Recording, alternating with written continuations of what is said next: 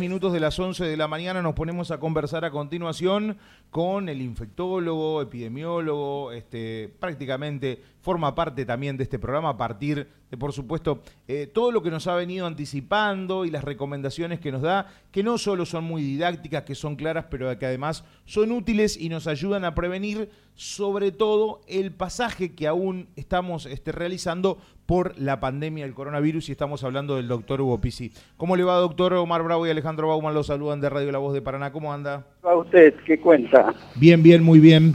¿Anda, anda por el país o anda en otro lado?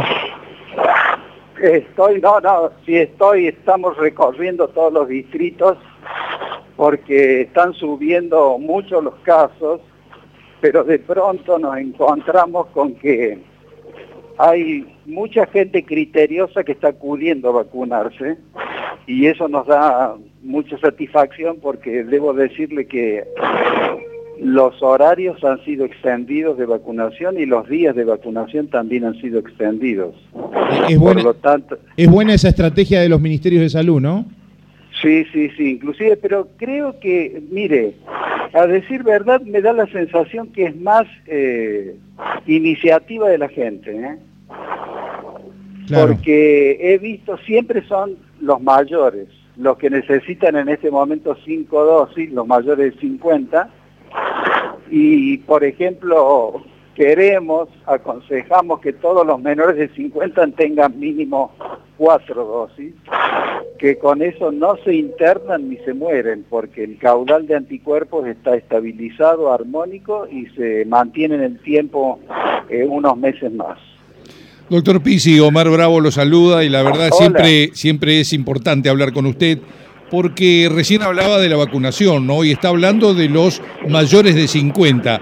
Usted, digamos, lo que plantea es que hoy por hoy es sumamente necesario que todos aquellos que tienen las dosis de refuerzo la complete con la tercera, con la tercera dosis, ¿no? Para todos aquellos que tienen más de 50. Claro, claro, porque sabe que hay una cosa muy triste que es que con la cuarta, que sería lo ideal para todos en general, hay nada más que un 18%. Claro.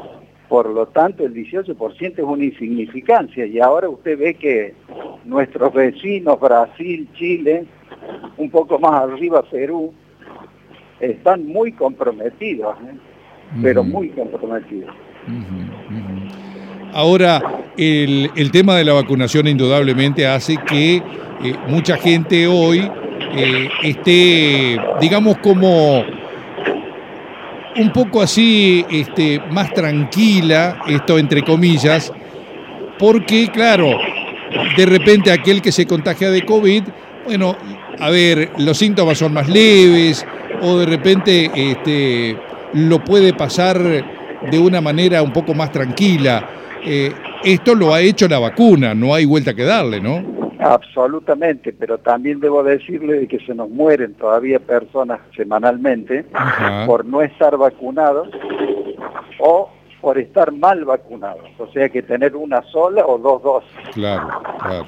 Y, y eso es una realidad, o sea que incontrastable, está en las planillas, o sea, por eso la recomendación fundamental es traten de completar, no solo para nosotros, sino para toda la comunidad y para los que vayan a viajar, le puedo asegurar que Uruguay va a pedir la cartilla completa, Chile ya la está pidiendo, Brasil, que está muy comprometido, también la va a pedir y sabe usted muy bien que los entrerrianos van siempre o a Brasil o a Uruguay, ¿no? Claro. Sí, sí, sí, sí, sí.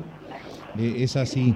Eh, eh, evidentemente, doctor, también funcionó de alguna manera el hecho de observar que la pandemia, más allá de que muchos lo sabíamos, algunos tomaron conciencia de que la pandemia no había pasado y que estos rebrotes que muchas veces ustedes decían y algunos decían, están siendo agoreros, siempre nos quieren tener con miedo, son reales, eh, son concretos y bueno, la gente parece que poco a poco lo va entendiendo y por eso también el hecho de que, de que vayan a vacunarse, ¿no?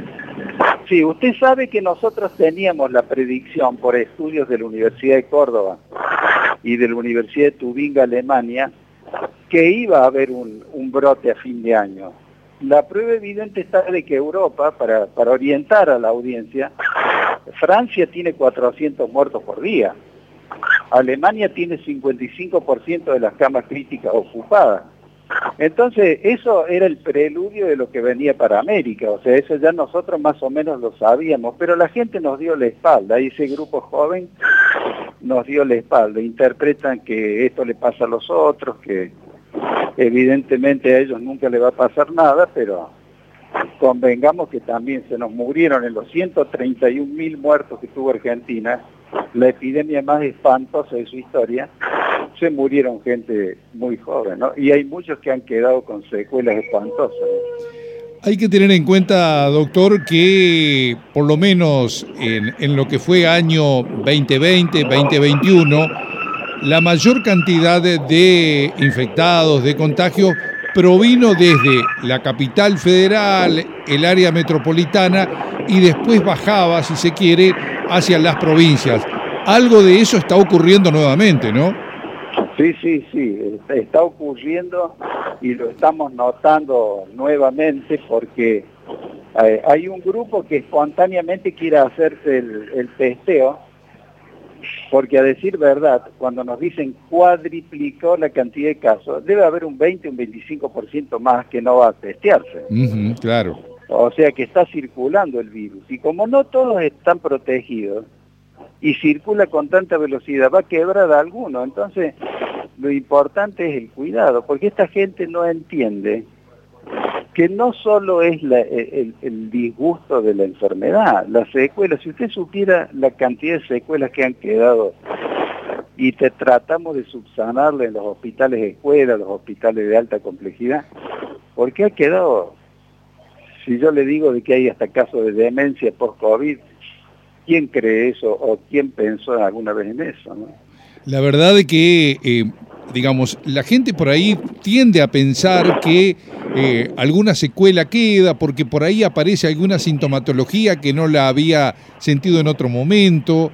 Bueno, y por el otro lado, a ver, hay gente que hoy dice, no, mirá, yo la tercera dosis de refuerzo lo estoy analizando porque va encontrando que desde su entorno, gente que lo hizo, ha tenido prácticamente, este, digamos, como síntomas y que no la pasó bien después de la vacunación. Esto también está ocurriendo, ¿eh? No sé si es con alguna vacuna o no. Yo tengo las planillas acá sobre millones de vacunas. Ajá.